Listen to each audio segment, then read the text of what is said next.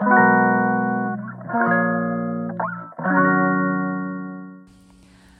いマールのラジオマールです。えー、今日は8月5日金曜日ですね。はい。ね。今日はなんかちょっと天気が崩れるという噂でですね。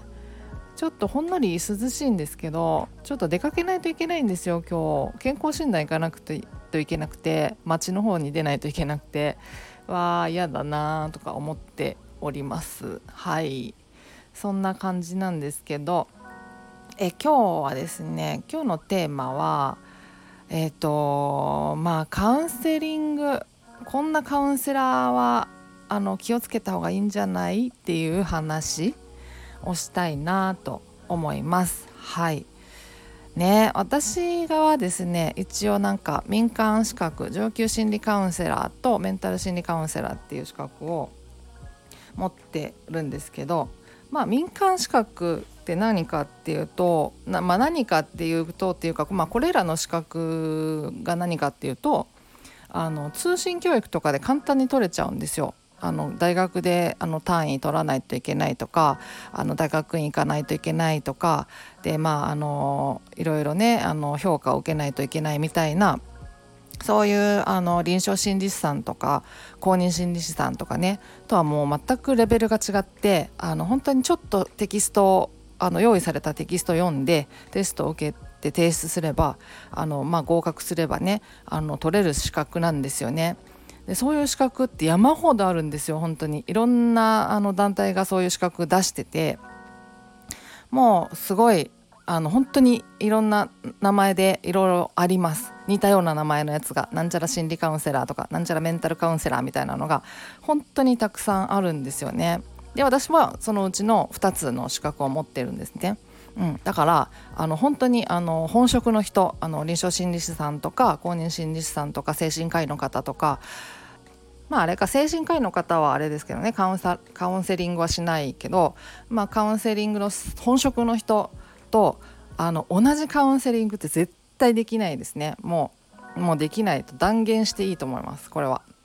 でまあ、あのそういうね臨床心理士さんとか公認心理士さんとかに関してはあのやっぱりねあのこう初学者というか初めのうちはやっぱ経験も浅いとはいえだけどそのアセスメントみたいなねあの評価みたいなものをあの同業の人にしてもらえたりとかねっていうまあやっぱそういうのがあるからやっぱりあのサポートがしっかりしてますからねあのあの経験が浅くてもたとえであのちゃんとしたあの団体に所属しているからもしなんかちょっとこの人どうなのって思った時でもあの訴えるっていうかあの報告する窓口がちゃんとあるので、まあ、そういう意味でもねやっぱりいろいろ安心はできますよね。まあ、あの絶対そのその有資格者があの必ずいいとはやっぱり限らないしピンキリだとは思いますけどまあ、あのそういう、まあ、あの報告できる窓口があるっていうだけでも、まあ、まあちょっとはね安心できるじゃないですか。やっぱりそれとあとやっぱり勉強とか知識の量が違うっていうのとかねあるしねそうそうそうだからあの本当にね民間で取った資格あの通信教育とかで取った資格もとはもう本当にあの全く別物なんですよね。ああとまあ一つあの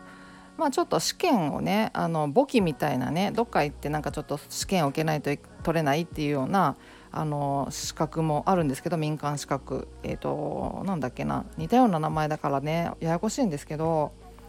メンタルケア心理士かなんかかな？うん。みたいなのがあって一応文部科学省講演とかっていう風なあのがついてるんですけどあ文部省文部科学省講演って本当にあの全く意味なくてあの結構緩いあの認定なのであのメンタルケア心理士に関してもほぼ一緒ですね。民間資格あの他の通信教育で取れるような資格と内容はほぼ一緒なのであのレベル的には。なのでまあ一緒ですね。はい。なのであの本当にねなんか似たような名前の資格がもう山ほどあるんでそのややこしいんですけどもうレベルはねもう本当に本職のあの臨床心理士さんとか公認心理師さんもとはもう全然違うっていう感じと思ってもらって全然いいと思います。あのもちろんねあの本当に民間資格でもあのね一生懸命やられてる方たくさんいると思うんですけどあのでもその人がなんかいい人かどうかってまた全然別の話だじゃないですか。うん、だからね、あのいい人ですごい優しくてね頑張ってるっていう人でもやっぱり資格ってねなんかその辺のなんか判断をあのできるための資格だからあの資格は無視できないんですよねやっぱり。うん、だからですねあのまあやっぱり最低限臨床心理士さん公認心理士さんをまあまあねあの最低限のこう目安みたいに考えるのがいいのかなと思いますかね。うん、私もね資格は取りましたけどそれはなんかこうカウンセリングとはどういうものなのかみたいなねあの自分がこういろいろこうツイッターとかでフォロワーの方がちょっと増えてきたりとかして質問を受けるタイミングとかもねあのちょこちょこ出てきた時があってそういう時に質問を返すにあたってどういうこう倫理観が必要かとかあのどこまであの返せばいいのかみたいなのとかっていうのが、まあ、そういうのをねが学べるかなと思って。で取った資格なんですよね。だからそのうん。そうそうでまあそれでね実際この技法学んだ技法であの、まあ、パニック障害不安障害にあの限ってちょっと質問を受けてみようかなと思ってそういうなんか無料の相談の窓口みたいなね簡単な作ったりしたこともあるんですけどやってみて走り出してみてやっぱりね難しいなってすごい実感したんですよね。うん、あのやっぱりねなんか踏み込めなかったですよね。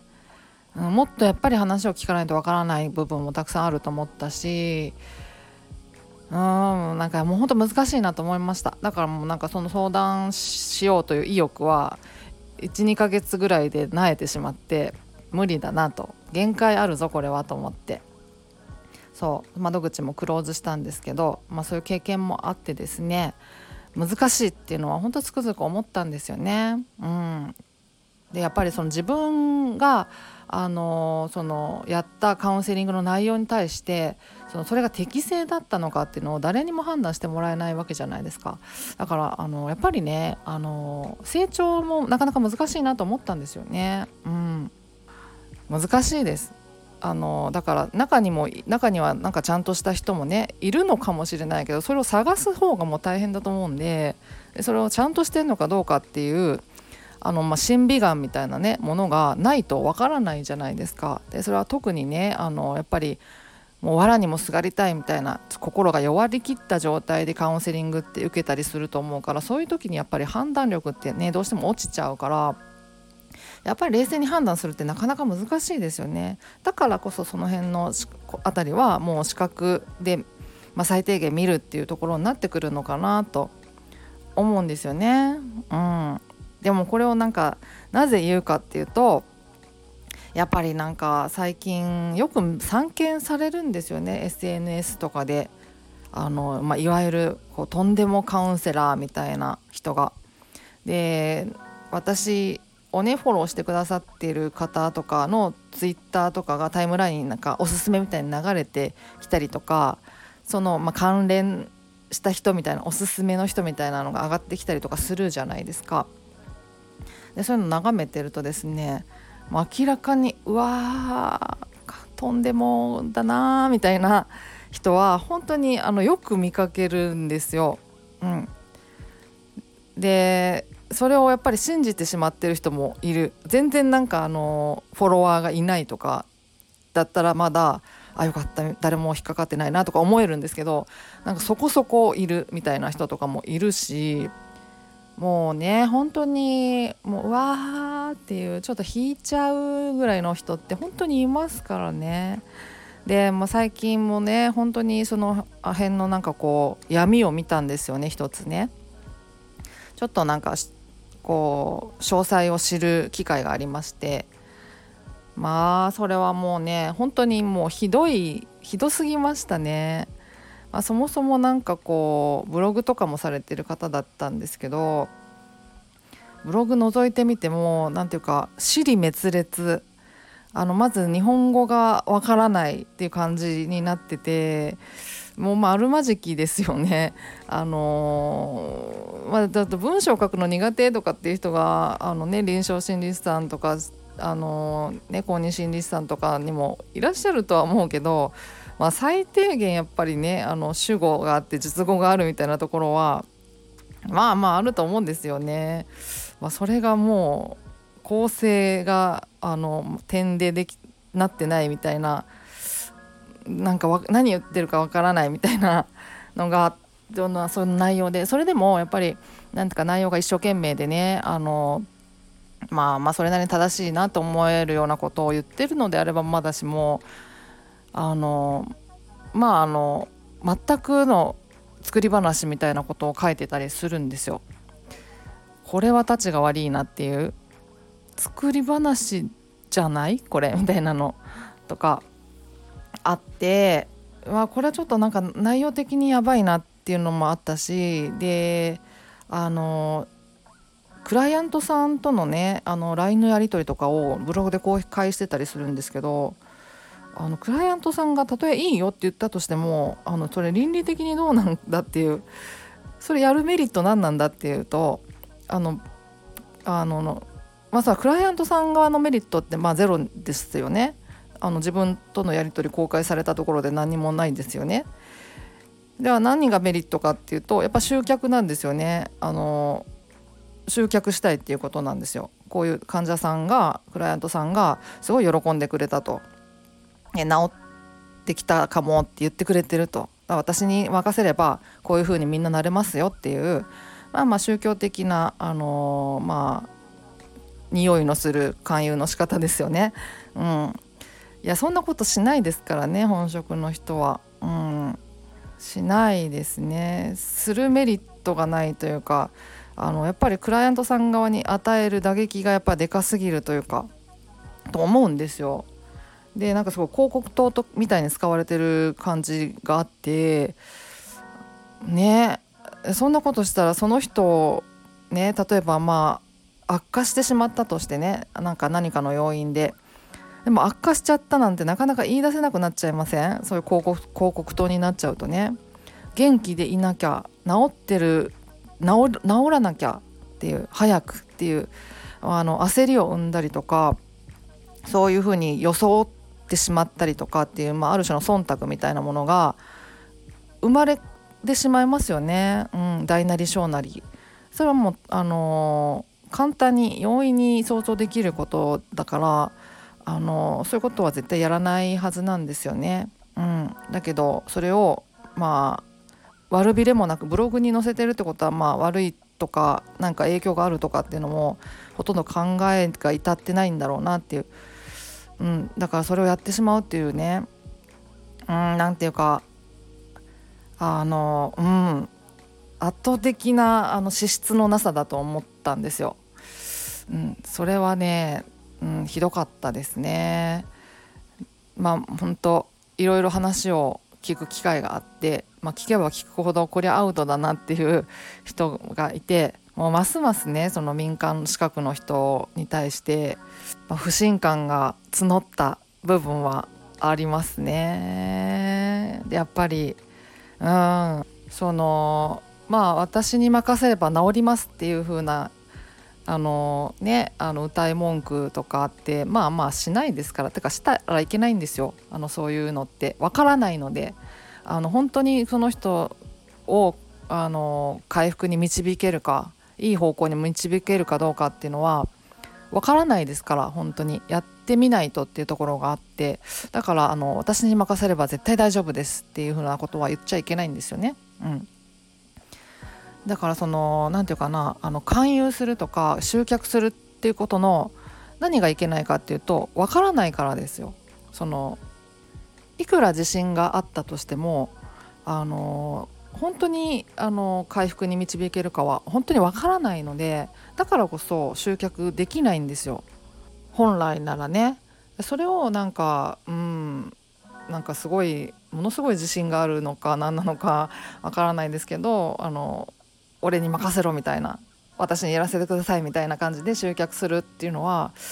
うん、そもそもカウンセリングって何なのかっていうのがあの分かってないかったりとかもちろん私も分からないですよ。だけどあの分からないっていうのは分かりました本当に。あの自分の力が及ばないっていうのはところがあるっていうのはあのすごくよく分かったしでもうとにかく俺に任せろみたいな集客してる人が例えばもしね自分に手に負えない自分には手に負えないっていう風に感じたとしたらその時にねあの専門家にバトンタッチするとかあのつなぐパイプもないわけじゃないですか、まあ、ある人あるのかもしれないけど、うん、だからあの臨床心理士さん公認心理士さんに関してはねあのやっぱりこうつながりがあるからあのバトンタッチとかする体制も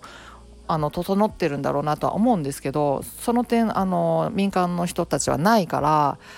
ねあのうんどうしようもないですよね。だからね手に負えなくなった時に。そうなんですよ。だからうんねそういうことなんですよね。そうそう。ねだから本当なんか気をつけないといけないですね。いけないと思います。うんでそれをあのやっぱり自分があの本当に治った。おかげで治った。完全にこれは治ったぞっていう完全にっていうか、まあ、それはなんかそのなんか基準は人それぞれっちゃ人それぞれですけどまあまあ治ったぞという時にあちょっとなんかこのカウンセラーさん良かったですよみたいなあの紹介するとかね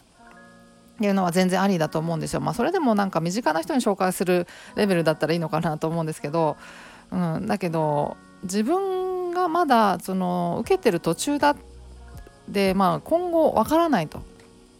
わからないじゃないですか実際ね。その段階でやっぱり人にはやっぱりなかなか進めれないですよね。うんやっぱり何て言うかなお野菜とかねあの商品を勧めてるわけじゃないですからねこれは。うん、だからねあのだからおすすめする人もやっぱ気をつけないといけないしねあの審美眼ってなかなかね、あのー、難しいと思うんですよね。特にこう心が弱ってる時って本当に判断難しいと思うからだからこそこう視覚で見るっていうのは最初はね大事なんだろうなって思いますね。うん、カウンセリングを受けたいと思った時にはね。カウンセリングはもうあのこう有効だとは思いますしね。もちろんその、うん、悩み事とかあったらね。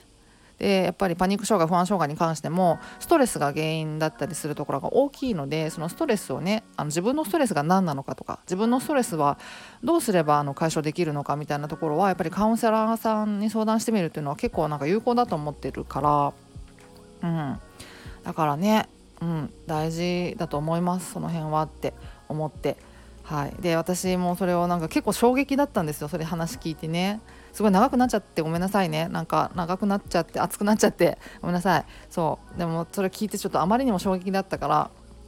いや衝撃だってね。そう。で、ま、SNS ってそういう側面あるぞと。だ私もね良かれと思ってなんか自分の体験談とか話してるけどそれがどう影響するか分かんないなと思って結構なんか自戒の念が生まれたんですよね。やっぱり SNS うんと思って。そうだからなんかちょっとしばらくツイッターとか控えめにしたいなと思いましたね。うん。ちょっと今後でもなんか発信することのなんか可能性みたいなものを模索したいっていうのもあって。そう。で楽しいしね。それなりにやっぱり自分にとっても。だからそのまあまああのこのラジオ配信ね音声配信を中心にしばらくやろうかなみたいなことを考えましたっていう話です。すげえ長くなっちゃった。すいません。でも皆さん本当お気をつけくださいね。うん。あの本当そうです。っていう感じで今日は終わりにしようかなと思います。はい、あのレターでいろいろ質問もいただいているのでちょっとお返事しなきゃっていうのもあるんですけどあのそれも近々あのやるつもりでおります。はいそんな感じで今日は終わりにしようかなと思います。ではまた次回お会いしましょう。ではでは。